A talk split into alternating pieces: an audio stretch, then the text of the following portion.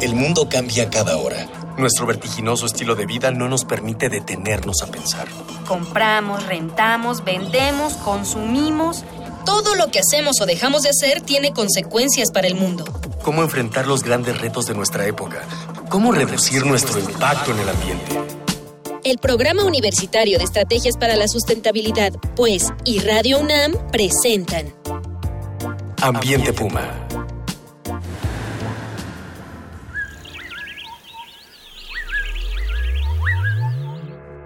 Qué gusto saludarles. Soy Mireya Imas, directora del Programa Universitario de Estrategias para la Sustentabilidad de la UNAM. Y como siempre, le doy la más cordial bienvenida a este nuestro programa Ambiente Puma. Voces, ideas y acciones sustentables. Hoy estamos aquí en cabina con Rosalía Camacho Lomeilí. Ella es doctora en geografía eh, bienvenida, Rosalía. Muchas gracias, Mireya. Está estrenando su doctorado y está aquí, pues, para platicarnos un poquito de en qué hizo su doctorado y por qué es esto importante. Y además, déjeme decirle que ella trabaja en el programa universitario de estrategias para la sustentabilidad y precisamente se enfoca en estos procesos de desigualdad socioespacial en la ciudad. Y en particular, su tesis doctoral analiza el proceso de urbanización desigual, como ya lo sabemos prácticamente todos, como consecuencia del tour particular en el corredor Cancún-Tulum. Y antes de empezar la charla con nuestra invitada, vamos como siempre a escuchar las voces de la comunidad Puma, a quienes les preguntamos en esta ocasión, ¿crees que el turismo es positivo o no para la sustentabilidad?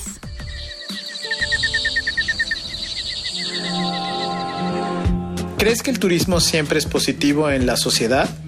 Creo que el turismo es positivo porque aporta recursos económicos que hacen que algunas ciudades o pueblos se mantengan. Y es negativo porque socialmente muchas veces se llega a invadir y descuidar ciertos lugares que tienen esas reservas. Creo que socialmente sí es positivo porque la gente conoce muchas formas de vida, muchas tradiciones, la cultura de otros lugares, pero también hay como una parte negativa en cuanto a, lugares que no precisamente son para recibir turismo y pueden verse deteriorados.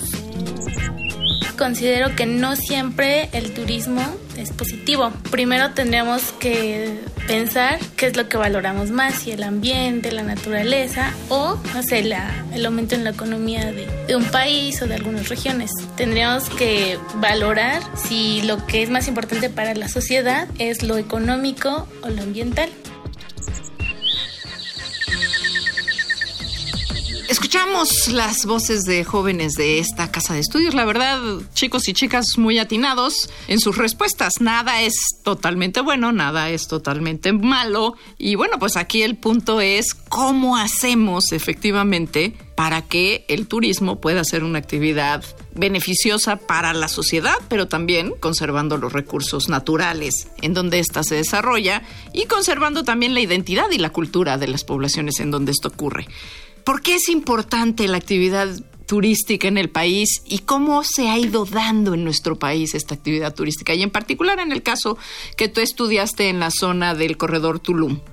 Eh, bueno, sí, eh, la actividad eh, turística, como a partir de la década de los 50, en general a nivel global, mundial, ajá, fue ido, ha ido como creciendo, ¿no? Y a partir de ahí es cuando se ocurren los primeros hoteles sobre las playas, ¿no? Antes era detrás del malecón. Claro, claro. Y también, bueno, que se tienen estas, este, estos hoteles que son cadenas hoteleras, ¿no? Que son estos como capitales transnacionales, eh, que es un modelo y que llega a establecerse de la misma manera con el mismo modelo de implantación a diferentes lugares. ¿Y cuándo empieza el all inclusive? Esto de que tú llegas al hotel y no tienes que salir ni para casi ni respirar. Sí, claro, sí, estos hoteles que tienen ah, la comida incluida, las, tres comidas, las amenidades, las amenidades, todo, incluso los tours, ¿no? De ahí salen tours a hacer recorridos, regresan como para que la gente no tenga con, mayor contacto. Con las poblaciones en las que se están desarrollando estos proyectos turísticos. Sí, claro. Pues sí, todo esto igual comenzó como más o, a partir, yo creo que más o menos de la década de los 60, 70, ha ido este, creciendo. En el caso de, de nuestro país, eh, bueno, Cancún es un ejemplo, es el ejemplo como más este, dramático, ¿no? Exacto. O característico, Característico, exactamente, de cómo se implantó este modelo. Exactamente fue en la década de los 70 que comenzó este, este proyecto turístico, ¿no? Porque eso es algo importante. Es un Cancún fue un proyecto turístico implementado eh, en, en, esa época eh, por el Estado con eh, participación de, de, capital, no, del Banco Interamericano de Desarrollo, ¿no? Okay. Entonces, a través de Fonatur. Exactamente, a través de Fonatur, ¿no? Entonces vemos cómo estos también los organismos mundiales empiezan a intervenir en, en este tipo de actividades, ¿no? decir, bueno, ahora este hay que impulsar el turismo en esto, en los países este menos avanzados, ¿no? En países periféricos, para que traigan este eh, inversiones, ¿no? Nuevas inversiones, tanto nacionales como extranjeras, este, y entonces todos estos este territorios que están de una forma apartado, apartados de esta circulación de capital global van este, siendo integrados de esta uh, por medio de la actividad turística, ¿no? ¿Cuál es cuál es la relevancia del turismo en la actualidad en el mundo, en México y en el mundo? Claro. ¿no? ¿Cómo cómo ha llegado para quedarse este turismo masivo de grandes capitales? Esto que son all inclusive llegan personas de cualquier lugar del mundo y se encierran en otro lugar del mundo del cual desconocen todo una claro. vez que se fueron, ¿no? Claro, mira, aquí tengo unos datos. Este, de acuerdo con la Organización Mundial del Turismo, los arribos de turistas internacionales a escala mundial han ido incrementando, ¿no? Paulatinamente, un continuo incremento. En, el, en 1950 se tenían 25 millones de arribos de turistas internacionales. De diferentes lugares a diferentes Exact, lugares. Exactamente. Eh, para ya 1980 son 278 millones. Para 1995, 527 millones. Y ya para 2014, que es el último dato que tengo, son 1.133 millones de arribos de turistas internacionales a diferentes partes del mundo. ¿no? Entonces vemos cómo es ha ido. un movimiento brutal, ¿no? Exactamente. Entonces, y esto también se ha visto como este. Eh, impulsado no por los adelantos en comunicaciones y transportes no este los adelantos esto en, en de computación de pues sí a través de la computadora se poder pueden hacer el reservaciones puedes saber qué disponibilidad hay en ese momento. Y que existe el lugar porque a lo mejor ni siquiera lo sabías que existe y lo encuentras en entonces vemos cómo empiezan estas relaciones también eso es muy interesante de eh, de globales no de estos eh, este empresas transnacionales de hoteles, comercios, cadenas de comercios, de hoteles, y llegan con, a tener influencia en eh, escalas muy locales, ¿no? O sea, lo que antes no tenían relación con el exterior.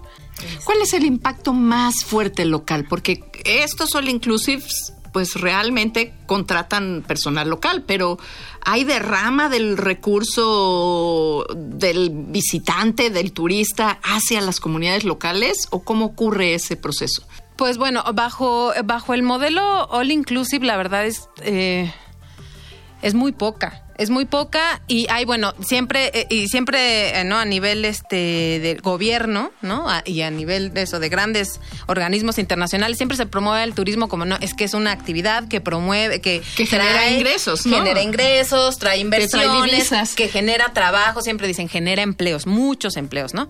Pero vamos a ver de qué calidad son los empleos que, que se producen, ¿no? La mayoría son empleos para la pobla las poblaciones locales o las poblaciones eh, indígenas, eh, campesinas que llegan a trabajar a estos centros. Eh, Atraídos por esta por la actividad oferta. turística, exactamente, pues son eh, son el, son este empleos muy básicos, ¿no? De camareros, este eh, ¿cómo se llaman? Los de las maletas, sí, afanadores, los que porque los que tienen se encargan de los servicios. ¿no? Exactamente. Eh, vamos, vamos a hacer, vamos a seguir con esta charla, pero recuerde que, como siempre, pues nos es muy importante que usted nos mande sus comentarios, sus ideas. Eh, nos interesa muchísimo su opinión, incluso ideas de programas siempre serán bienvenidas. En esta ocasión estamos regalando un ejemplar del título Cambio Global, Causas y Consecuencias, que fue publicado por la UNAM y la editorial Siglo XXI. para la primera persona o radio escucha que nos diga a través de Twitter cuántos viajes internacionales se realizaron por actividad turística en el 2015 digo, yo sé que la pregunta está en chino avanzado, pero si uno tiene acceso al Internet, probablemente pueda descifrarla.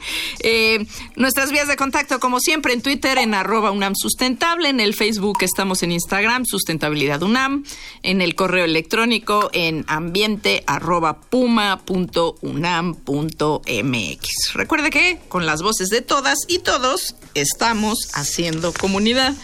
Y seguimos aquí con la doctora en geografía, Rosalía Camacho Lomelí, que nos estaba contando cómo es este tema del empleo, porque uno supone que eh, estos grandes desarrollos turísticos son una fuente muy importante de empleo para las poblaciones locales, pero el tema no es solo que sí hay empleo, sino la calidad de, de esos empleos, ¿no? Y cómo se desarticulan también incluso las geografías locales, ¿no? Los diseños de las ciudades, los diseños de las, de, las calles, de las avenidas, de dónde se ubican los habitantes que trabajan en los hoteles, cómo se generan estos otros procesos alrededor de la construcción de un mega hotel de estos de All Inclusive cinco estrellas. Sí, bueno, en el caso del turismo eh, en, en Quintana Roo, tanto en Cancún como su continuación hacia el sur, ¿no? De, la costa eh, del Caribe mexicano. Em, pues el modelo que se implantó primero en, Cancún por parte de Fonatur y luego ya no, ya no a través de Fonatur, sino ya como con injerencia eh, como principal del capital privado, se, se tiene un espacio como sumamente segregado. ¿No? O sea, se construye la ciudad del turismo en el lado costero del desarrollo urbano que se va eh, eh, produciendo y eh, hay una la autopista que recorre como de norte a sur y del otro lado de la autopista además cada vez han ido haciendo más grandes estas autopistas, exacto, Exacto. Y del otro lado está la población, se localizan las eh, viviendas de la población trabajadora, ¿no? Entonces es este modelo. Del otro lado de la raya, Dios. Exactamente, ¿no? Como para que no haya un contacto de la población turista, el turismo, pues si no, no tiene que ir del otro otro lado, ¿no? Entonces, es, más, no tiene ni a qué salir de su hotel. Exacto, en primer lugar, ¿no? Eh, eh, por ejemplo, en algunas entrevistas que hice a, este vendedores que tenían sus tiendas de hamacas, de miel, de diferentes productos, población maya, en la carretera, decían cómo eh, con la llegada de este modelo All Inclusive que ha ido creciendo en la zona, pues ellos se han visto pues imposibilitados para vender sus, sus productos, ¿no? no, este, incluso pequeños eh, hoteles más locales, con condiciones más, digamos, naturales, pues han ido desapareciendo, ¿no? Para dar paso a estos grandes... La misma población maya que algunos este, ofrecen eh, tours este para pues para conocer la zona exactamente. Pues ellos están en desventaja no porque no poseen como de este gran consorcio o sea todas las herramientas exactamente acceder a los turistas bueno pues mire como siempre el tiempo se nos, se nos hace chiquito aquí en el radio. Este es la magia, es la magia del radio. Hemos llegado al final de esta emisión. Por supuesto que le agradezco a la doctora Rosalía Camacho Lomelí, haber estado aquí con nosotros. Ella es, le recuerdo, integrante del programa Universitario de Estrategias para la Sustentabilidad. Trabajamos juntas. Y eh, de igual forma agradezco, como siempre, y pues con muchísimo cariño a la presencia de Miguel Alvarado en la producción, así como a todo nuestro equipo de educación ambiental y comunicación, Miguel Rivas, Dalia Ayala, Cristian Barroso. Esto fue una coproducción de Radio UNAM y el Programa Universitario Estrategias para la Sustentabilidad, con apoyo de la Dirección General de Divulgación de la Ciencia. Le invitamos a que el próximo domingo a las 4 de la tarde nos acompañe en la segunda parte de este programa dedicado a los impactos del turismo otra manera de ambientar la comida familiar del fin de semana. Seguimos reuniendo ideas, voces y acciones sustentables aquí en Ambiente Puma. Hasta la próxima. Una pequeña acción. Un cambio de actitud. Nuevos hábitos. Y nuevas formas de entender y relacionarnos con el mundo. Paso a paso. Aportamos un granito de arena. Para construirnos un futuro. El Programa Universitario de Estrategias para la Sustentabilidad, pues, y Radio UNAM presentaron Ambiente Puma.